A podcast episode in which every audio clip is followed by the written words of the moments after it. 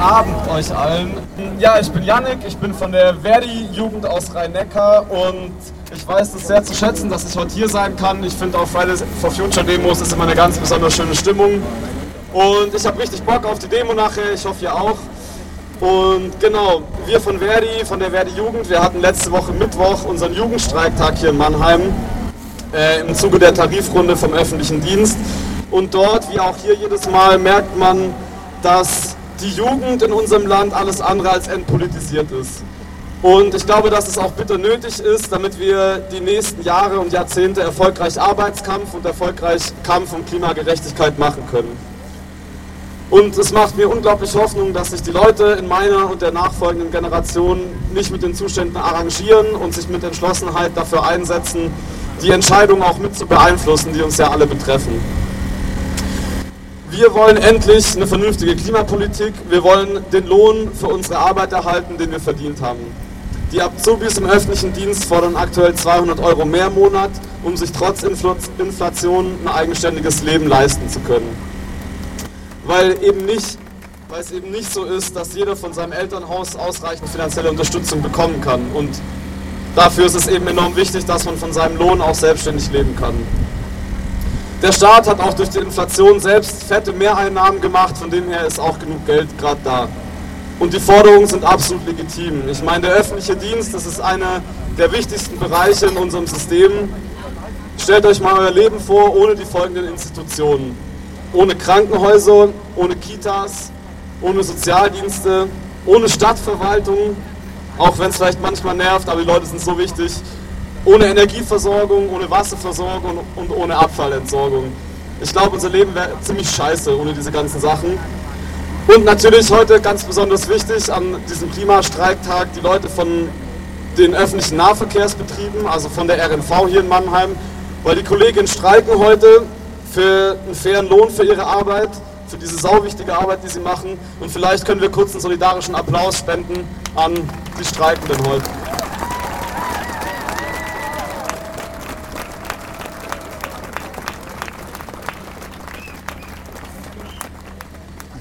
Ja gut, der ÖPNV. Ich meine, sorry. 2020 äh, von der SPD noch als das Rückgrat der Verkehrswende gepriesen, wird die Verantwortung für einen flächendeckenden Ausbau und eine solide Finanzierung dieses Rückgrats aktuell wie eine heiße Kartoffel von politischer Ebene zu politischer Ebene geschmissen, während unser Nahverkehr und die Arbeitsbedingungen dort einfach weiterhin mit Deutschlandgeschwindigkeit gegen die Wand gefahren werden. Es fehlen heute schon 15.000 Stellen und der demografische Wandel wird die nächsten Jahre erst so richtig reinhauen. Mit schlechtem Lohn und schlechten Bedingungen wird man diese Lücke nicht füllen können. Es wird stattdessen angemahnt, die Beschäftigten sollen effizienter und effektiver arbeiten.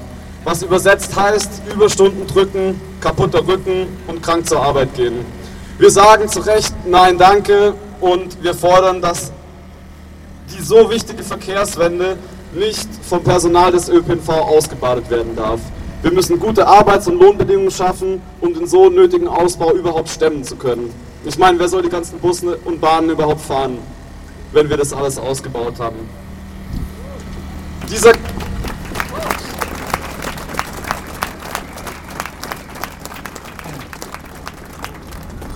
Und dieser wichtige Kampf, den die Beschäftigten da gerade ausfechten, äh, vielleicht habt ihr euch das gerade schon erschlossen, das ist auch euer Kampf. Also die kämpfen auch für euch, die kämpfen für einen guten ÖPNV.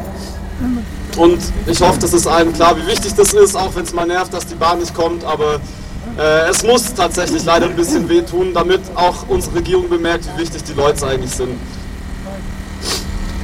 Aber natürlich ist für uns als Gewerkschaft auch selbstverständlich, dass Klimagerechtigkeit eine gewerkschaftliche Position ist. Denn Leute mit geringem Einkommen profitieren viel mehr vom besseren ÖPNV-Netz und ganz, ganz wichtig, es gibt keine Jobs auf einem toten Planeten. Also lasst... Sorry, viel zu schnell heute. Also lasst uns unseren Protest heute hier gemeinsam auf die Straße bringen für eine gerechte Verkehrswende mit würdigen Arbeitsbedingungen und endlich einem vernünftigen Klimaschutz. Dankeschön und bis gleich auf der Demo.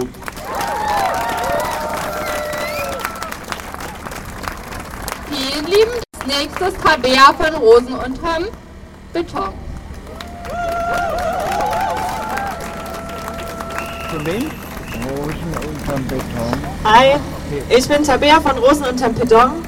Wir sind ein feministisches Kollektiv aus Mannheim und wir freuen uns sehr über die Einladung, heute hier sprechen zu können. Klimastreik und Feminismus. Auf den ersten Blick könnte man meinen, was hat das eigentlich miteinander zu tun? Muss denn Feminismus jetzt überall mitmischen? Für uns ist klar, die Klimakrise und ihre Auswirkungen wirken wie ein Katalysator nicht nur auf geschlechtsspezifische Gewalt, wie etwa sexualisierte Gewalt, häusliche Gewalt, Zwangsverheiratung und Menschenhandel, sondern auch auf die grundsätzlichen Lebensumstände von Frauen und Mädchen. Sie leiden nach Naturkatastrophen und Krisen länger und stärker, etwa durch niedrige Einkommen und schlechteren Zugang, okay, Moment, und schlechten Zugang zu Produktionsmitteln durch Nahrungsmittelunsicherheit und Unterernährung. Und dass wir dabei überwiegend von Frauen und Mädchen im globalen Süden sprechen, ist wohl leider eine traurige Selbstverständlichkeit. Schon lange liegt auf der Hand, dass sogenannte Wohlstandsnationen im globalen Norden nicht nur Hauptverursacherinnen der Klimakrise sind, sondern sich auch vehement hinter schwammigen internationalen Abkommen und Koalitionsvereinbarungen verstecken, um auch ja nichts an dieser Tatsache ändern zu müssen. Dabei sind, nur am Rande bemerkt, die Hauptverursacher der CO2-Bilanz hierzulande überwiegend Männer, was wir nicht nur patriarchal geprägten Statussymbolen wie schnellen Autos und massenhaft Fleischkonsum auf dem hauseigenen Webergrill zu verdanken haben, sondern vielmehr eine Tatsache, die unsere, feministisch, unsere feministischen Kämpfe global vereint. Egal ob durch Teilzeitfalle und die Gender Pay Gap verursacht oder durch die noch vorherrschenden Geschlechterrollen rund um Zwangsheirat und dem vermehrten Zugang zu Bildung, äh, zu Bildung für Frauen, alles gipfelt am Ende doch in ein und derselben Problematik, nämlich in der strukturellen Armut von Flinter, die eben auch in 2023 keinen Halt vor Landesgrenzen macht. Und auch wenn es Flinter im globalen Süden nach wie vor um einiges härter trifft, wenn weltweit 70 Prozent der Menschen, die unter der Armutsgrenze leben, Flinter sind, ist klar, die, wer die VerliererInnen des Systems sind.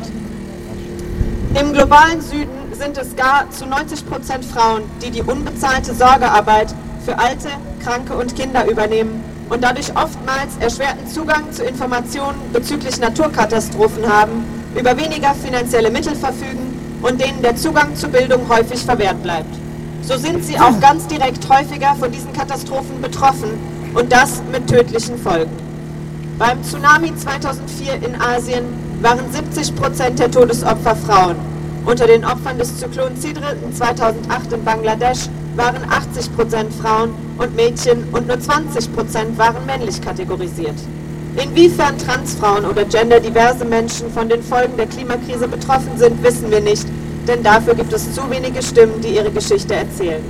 Aber wir können davon ausgehen, dass die weltweit verbreitete Diskriminierung gegenüber Transpersonen, die, so, die zu sozialer Ächtung und gesellschaftlichem Ausschluss führen kann, diese Menschen unter eine enorme Mehrfachbelastung, insbesondere in Krisensituationen stellt.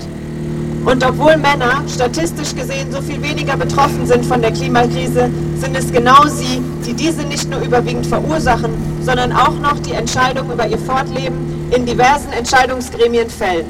Die immer noch vorherrschenden patriarchalen Strukturen in Politik und Führungsetagen sorgen in unseren Augen unter anderem dafür, dass die heutige Klimapolitik so unfassbar langsam und frustrierend ist.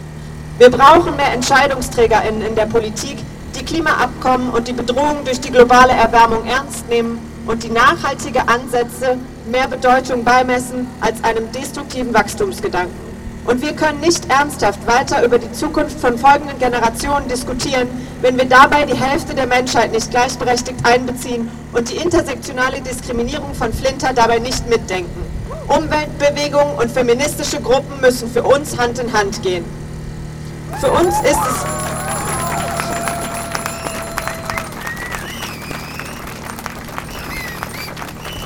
Für uns ist es wichtig zu betonen, dass es besonders diese intersektionale Diskriminierung ist, die uns als Flinter auf der ganzen Welt angreifbar gegenüber den Folgen der Klimakrise macht. Unser Kampf gegen das Patriarchat ist international und Feminismus war noch nie nur ein Luxusproblem weißer Akademikerinnen, sondern muss global gedacht werden und alle Lebensrealitäten mit einbeziehen. Der Frauenkampftag 2023 am 8. März steht unmittelbar vor der Tür und im Vorfeld dieses Tags hat Luisa Neubauer letztes Jahr in einem Interview äh, gesagt, in dem auch sie über die Klimakrise und Gender gesprochen hat. Ich zitiere, die Wurzeln der Klimakrise liegen in Machthierarchien von Männern über Frauen und von weißen Menschen über People of Color.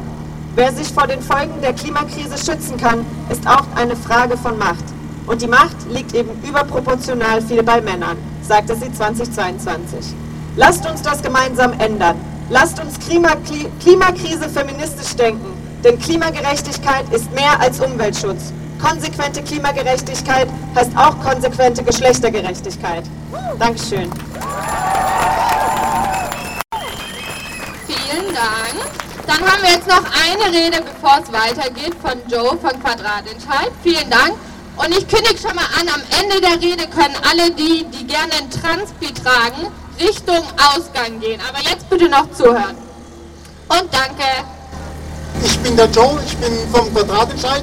Den Quadratentscheid habe ich euch schon letztes Mal im Herbst vorgestellt. Der Quadratentscheid ist eine äh, kleine Gruppe, die eine Bürgerinitiative für bessere Radwege und Fußwege in Mannheim gestartet hat. Heute möchte ich mit euch über die Verkehrspolitik in Mannheim sprechen. Ihr wisst es selbst, im Bund, die Verkehrspolitik ist die große Lehrstelle für äh, den Klimaschutz im Bund. In Mannheim sieht es leider nicht wirklich viel besser aus. Vergangene Woche meldet noch die FAZ, dass Kopenhagen 700 Parkplätze in der Innenstadt gestrichen hat. Der Spiegel meldet, Frankreich investiert 100 Millionen in den öffentlichen Nahverkehr und der Mannheimer Morgen meldet, der Verkehrsversuch in den Quadraten wird beendet. Beim Verkehrsversuch sollten durch temporären Sperren der Durchgangsverkehr aus den Quadraten draußen gehalten werden. Stellplätze sollten für Anwohner und für Ladezonen reserviert werden. Ohne Parkplatzsuche sollte man bequem und komfortabel in die Parkhäuser kommen. Das heißt, Kundinnen konnten bei Bedarf weiterhin mit dem Auto in die Stadt. Anlaufschwierigkeiten und Kinderkrankheiten waren selbstverständlich mit eingeplant. Nachbesserungen haben hier noch wesentlich geholfen. Und seit dem Ende der Baustelle auf der Kurpfalzbrücke sind auch die großen Staus äh, ausgeblieben. Seitdem hat sich die Lebensqualität in der Innenstadt merklich verbessert. Parkplätze wurden so zu Lebensräumen und zu Begegnungsflächen. Die Lebensqualität ist spürbar gestiegen. Aufgrund der Nachbesserungen gab es eine positive Entwicklung im Verkehrsaufkommen. Weniger Autos, mehr Fußgänger, mehr Radfahrerinnen. Aufgrund der guten Situation hat sich im äh, Gemeinderat eine parteiübergreifende Koalition gebildet, die sich einig waren, dass die, der Verkehrsversuch bis zum Ende der Buga fortgeführt werden soll. Gegenwind gab es natürlich, wie zu erwarten, durch die IHK, Gewerbetreibende und einige Lautstärke, einige lautstarke Händlerinnen. Die stänkern wie gewohnt gegen jede Veränderung, insbesondere, insbesondere wenn die Veränderung gegen das Heiligsblechle geht. Sie fahren die alte Masche, lenken von persönlichen Versäumnissen ab, vertuschen alte äh, Geschäftsmodelle. Schuld ist immer der Verkehrsversuch. Angeblich können die Kundinnen nicht mehr bei ihren, bei ihren Läden parken. Fortlaufende Datenerhebungen haben aber gezeigt, die Parkhäuser sind ständig verfügbar. Es, wir haben genügend Platz in den Parkhäusern in Mannheim. Wir als Quadratentscheid haben an zwei Adventssamstagen das Ganze mal uns angeschaut und wir haben selbst festgestellt, in den Parkhäusern ist selbst an Samstagen im Advent genügend Platz. Also es ist Scheinargumente. Ganz anders zeigt es auch die Passantenbefragung Vitale Innenstädte im Sommer 22. Die Passanten sagen, dass ihre Zufriedenheit, ihr Wohlwollen mit der, mit der Innenstadt seit dem Verkehrsversuch sogar noch gestiegen ist. Mannheim steht besser da als andere äh, Städte in vergleichbarer Größe. Noch im November 22 hat das SPD-geführte Dezernat vom Bürgermeister Eisenhower verkündet, dass die Entwicklung des Verkehrsversuchs positiv ist. Sie haben Pläne für die Zeit danach gemacht und es sah alles sehr rosig aus. Vor wenigen Wochen im Februar hat die CDU mal wieder, wie zu erwarten, gegen den Verkehrsversuch medienwirksam einen Abbruch gefordert und ganz plötzlich letzte Woche kündigt die SPD vollkommen ohne Vorankündigung überraschend die Zustimmung für den Verkehrsversuch auf. Die SPD möchte offensichtlich den Verkehrsversuch aus dem OB-Wahlkampf draußen lassen. Den Gefallen wollen wir der SPD nicht tun. Nachdem die SPD leider ihrem hauptsächsischen Leitspruch nachgekommen ist, die Unfallerpartei, fehlt uns leider eine Mehrheit im äh, Gemeinderat, um den Verkehrsversuch zu verlängern. Das bedeutet leider, der Verkehrsversuch wird im März abgebaut. Die alte autozentrierte Situation wird wiederhergestellt. Das heißt, wir haben wieder den gleichen Scheiß, wie wir vorher hatten. Dann erst nach dem Rückbau soll es eine angeblich ergebnisoffene Evaluierung geben. Es möchte mir einer erzählen, dass zuerst rückgebaut wird, dann eine Evaluierung vielleicht sagt, es wird toll, es war toll und dann wird es wieder aufgebaut. Diesen Schildbürgerstreich traue ich nicht mal mehr der SPD zu. Beide Teile der städtischen Politik und beide Teile der Gesellschaft kleben so fest an ihrem Auto, da kann selbst die letzte Generation nur von Leid, Neid ablassen. Durch immer mehr Autos in den Städten geht uns einfach der Platz aus. Raumnot, Lärm, Abgase, Hitze, Unfälle machen aus früher mal pulsierenden Innenstädten nur noch trostlose Todeszonen. Positive Beispiele zeigen, dass es anders geht. Amsterdam, Wien, Kopenhagen, Paris, Barcelona, London, Luxemburg, die sitzen nicht mehr wie die, das Kaninchen vor der Schlange, sie packen ihr Schicksal in die Hand. Selbst Augsburg zeigt, dass es im Sommer die Innenstadt zur Fußgängerzone erklären möchte und Mainz hat die Innenstadt Weitflächen zur Tempo-30-Zone erklärt. Warum klebt Mannheim so in alten Verkehrskonzepten fest? Paris zeigt, wo politischer Wille ist, ist auch ein Weg. Die Stadt gehört weder Gewerbetreibenden oder protzigen Stahlkarossen. Die Stadt gehört uns Menschen. An das soziale Gewissen der SPD appelliere ich. Mit steigendem Einkommen der Bevölkerung steigt die Nutzung der Autos. Autopolitik ist Klientelpolitik für Wohlhabende. Wer soziale Politik betreiben möchte, fördert Mobilität jenseits des Autos. Deshalb fordern wir von der Politik und fordern von dem zukünftigen neuen Oberbürgermeister. Entwickeln Sie Mobilitätskonzepte und Lebensräume, die nicht nur aufs Auto angewiesen sind.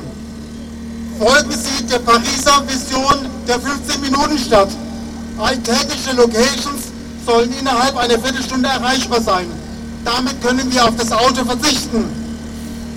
Schaffen Sie Verkehrswege, auf denen wir uns sicher und komfortabel ohne Auto bewegen können. Um das zu unterstützen, bitte ich um euren Beitrag. Am 18. Juni ist Oberbürgermeisterwahl in Mannheim. Schaut euch an, was für OB-Kandidierende, ähm, wofür die stehen. Was treiben sie jenseits der Sonntagsreden? Zeigt euer Gesicht für den Wandel. Jeden dritten Freitag im Monat ist die, findet die Critical Best statt. Kommt um 18.30 Uhr zum Wasserturm, radelt mit uns gemütlich durch die Stadt, ist ein schönes Happening für Radfahrende. Unterstützt uns als Quadratentscheid.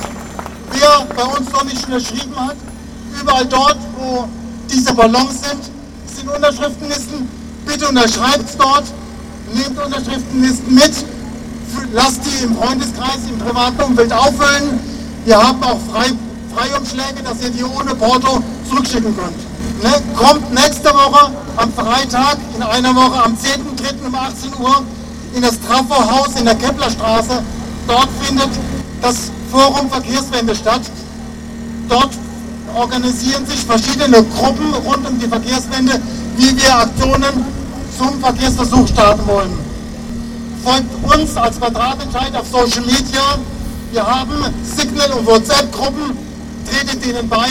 Dort bekommt ihr mit, was für Aktionen anstehen. Seid laut, zeigt euer Gesicht, macht euch für die Verkehrswende stark. Vielen, vielen Dank für die super Reden. What do we want? When do we want it? What do we want? When do we want it? Are we gonna fight for it? Are we gonna get it? Dankeschön. Woo! Und damit begrüßen wir Ariane von FFF Mannheim. Dankeschön. Dankeschön. Seid bei unserem zwölften globalen Klimastreik. Seit fünf Jahren gehen wir bereits mit Fridays for Future für Klimagerechtigkeit auf die Straße. Und es ist toll, hier wieder so viele Menschen zu sehen. Unsere Beharrlichkeit hat sich ausgezahlt und wird sich weiter auszahlen. Dank unseres Streiks ist das Thema Klimagerechtigkeit in der Politik viel mehr in den Fokus gerückt. Und inzwischen weiß ein Großteil der Gesellschaft über die Klimakrise Bescheid. Trotzdem reicht das leider nicht. Wir haben keine Zeit mehr, um so weiterzumachen wie bisher. Die Politik ist zu langsam. Sie will einfach nicht verstehen, dass die Klimakrise nicht auf uns warten wird. Die Regierung lässt zu, dass fossile Energiekonzerne Dörfer abbaggern dürfen, Wälder gerodet werden und ignoriert die 1,5 Grad Grenze. Und währenddessen steigen die Emissionen und die Klimakrise eskaliert. Wie kann es sein, dass im Jahr 2023 immer noch neue Braunkohle verbrannt wird und neue LNG-Terminals eröffnet werden, obwohl wir sehen, dass der globale Süden brennt? Die Zeit zu handeln wird immer knapper. Aber noch haben wir die Möglichkeit, etwas zu verändern. Und Lizzie hat gezeigt, wir sind viele und wir sind laut. Woo!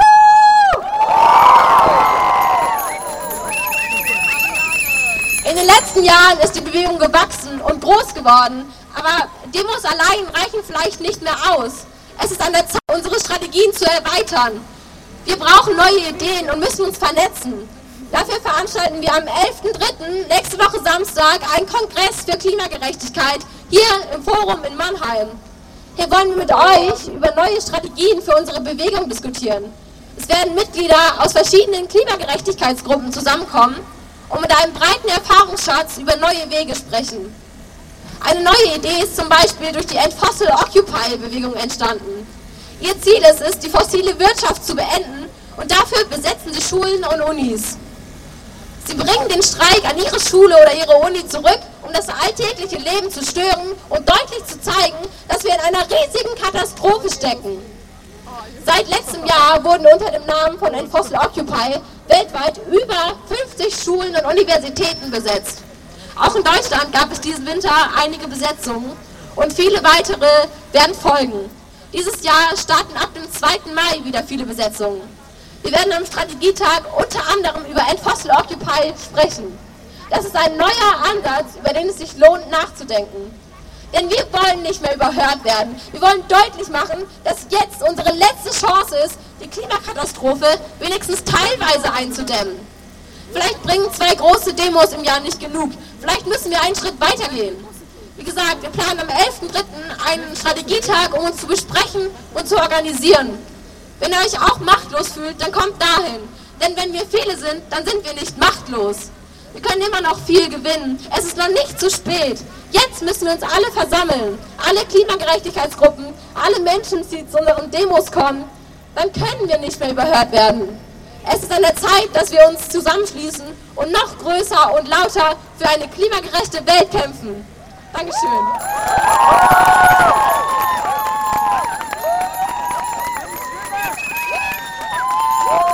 Vielen Dank. Wir haben jetzt noch eine Rede von der Sibylle. Und jetzt haben wir die Sibylle von den Scientists for Future mit unserer letzten Rede. Danke. Hallo, könnt ihr mich hören? Ja. Ja, hallo zusammen. Herzlichen Dank an die Fridays for Future Mannheim für die Organisation dieses Klimastreiks und für die Möglichkeit, hier reden zu dürfen. Ich bin Sibylle Brosius, Chemikerin. Seit der Nachrüstungsdebatte Anfang der 80er Jahre bin ich bei NatWis e.V., Verantwortung für Frieden und Zukunftsfähigkeit, aktiv und seit 2019 bei Scientists for Future hier in Mannheim. Beide Organisationen sehen es als ihre Aufgabe, wissenschaftliche Erkenntnisse in gesellschaftliche Debatten einzubringen. Es gibt zumindest drei Gründe, weshalb die Fragen von Krieg und Frieden wichtig in der Klimadebatte sind. Militär und Krieg erzeugen erhebliche CO2-Emissionen. Später mehr dazu. Sie brauchen gigantische Ressourcen, die nicht für die Transformation zur Verfügung stehen und sie befeuern Konfrontationen, die absolut kontraproduktiv sind für die benötigte globale Kooperation zur Lösung der Klimakrise. Trotzdem spielt die Frage von Krieg und Frieden in der Klimabewegung bislang kaum eine Rolle, was mich anfangs verwundert hat. Vielleicht liegt es daran, dass ich aus einer Generation stamme, für die die Bedrohung durch einen Krieg immer präsent war. Meine Großmutter hat ihren ersten Mann im Ersten Weltkrieg verloren, den zweiten im Zweiten. Sie wusste, was Krieg ist. Sie war eine reflektierte und kommunikative Frau und so waren es meine ersten Lektionen in Sachen Krieg. Ich habe auch noch die Zerstörung in den Städten gesehen und die Angst meiner Mutter während der Kuba-Krise gespürt. Für mich lagen die permanenten Kriegsdrohungen des Kalten Krieges wie ein Schatten über meiner Jugend. In der Diskussion um die Nachrüstung in den 80er Jahren habe ich genau erfahren, wie kaltblütige militärische Strategien aussehen und angefangen, mich heftig zu wehren.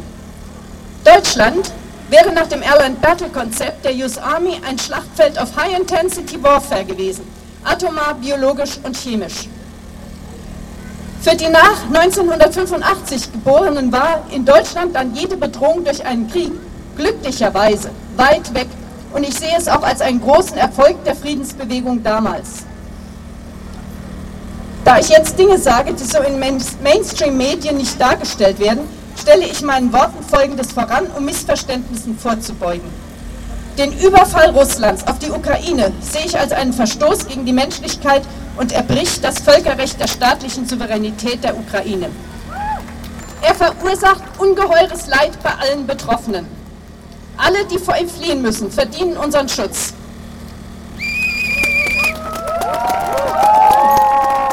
Er birgt das ungeheure Risiko einer Eskalation zum Dritten Weltkrieg, eines Atomwaffeneinsatzes oder eines Gaus. Daraus folgt für mich, dass alles getan werden muss, um den Krieg schnellstmöglich zu beenden. Das kann nur gelingen, wenn am Ende die Sicherheitsinteressen aller berücksichtigt sind. Ich bin nicht in der Lage zu sagen, wie dies genau geschehen kann und was die Bedingungen sind und werde auch keine solche Diskussion anfangen. Das ist die genuine Aufgabe für Diplomatie, Diplomatie und Politik und Sie müssen sie endlich auch annehmen. Was ich als Wissenschaftlerin hier tun kann, ist Informationen zusammenzustellen. Darauf basierend kann man informierte Entscheidungen treffen, anstatt aus dem Bauch heraus Schnellschüsse zu starten. Ich vermisse in den Mainstream-Medien fast immer eine nüchterne Betrachtung, die Ungewissheiten und Fragen zulässt. Wenn man genau hinhört, werden wir regelmäßig auf einen langen, harten Krieg eingeschworen. Mit welchen Zielen? Die westlichen Werte müssen verteidigt werden. Dabei wird hier immer vergessen, dass die westlichen Werte für einen großen Teil der Welt eine ganz schlechte Bedeutung haben, nämlich in allen ehemaligen Kolonialstaaten. Das ist auch eine Ursache, weshalb die Mehrheit der Weltbevölkerung den Einmarsch Russlands in der Ukraine nicht verurteilt hat bei den beiden UNO-Abstimmungen, sowohl bei der im letzten Jahr als auch noch einmal vor ein paar Tagen. Die Ukraine muss gewinnen. Wenn ich das höre, wird mir schlecht. Ich weiß, dass dann praktisch alle, auch die in der Ukraine lebenden Menschen, verlieren werden. Auf der Münchner Sicherheitskonferenz, jetzt im Februar, wurde klar, dass China nicht zulassen wird, dass Russland verliert, was ja der Fall wäre, wenn die Ukraine gewinnt. Diesen Sieg zu fordern, führt also direkt in einen dritten Weltkrieg. Wir leben in einer globalisierten Welt. Es verlieren jetzt schon Menschen, die gar nicht direkt betroffen sind. So führt das Stocken der Versorgung mit preiswertem Getreide im Nahen Osten und Ostafrika sofort zu Hunger für die Ärmsten dort. Putin wird angelastet, dass er das als Kriegswaffe einsetzen würde. Aber wenn man sich die Zahlen zur Produktion und Verfügbarkeit von Getreide ansieht, zeigt sich, dass es trotzdem zurzeit genügend Getreide auf dem Weltmarkt gibt, nur ist die Spekulation an den Finanzmärkten sofort angesprungen. und es erzeugt große Preisinstabilitäten. Wenn man tatsächlich helfen will, ganz kurzfristig kann die Nutzung von Getreide als Bioethanol in Kraftstoffen verboten werden. Der Beitrag von Militär und Krieg zu CO2-Emissionen ist erheblich, wie ich am Ende meiner Rede darstellen möchte. Wenn man ernsthaft etwas gegen den Klimawandel unternehmen will, muss man diesen Bereich mit berücksichtigen. Das geschieht bislang nicht. Die Emissionen des Militärs wurden aufgrund starken Lobbydrucks bei den ganzen Berechnungen im Pariser Klimaabkommen nicht mitgezählt. Die durch Militär erzeugten Emissionen sind schon in Friedenszeiten gigantisch. Allein das US-Militär hat geschätzt einen CO2-Fußabdruck größer als Schweden, etwas kleiner als die Schweiz. Eine umfangreiche Studie der Scientists for Global Responsibility von 2022 schätzt den globalen CO2-Fußabdruck des Militärs auf 5,5 Prozent.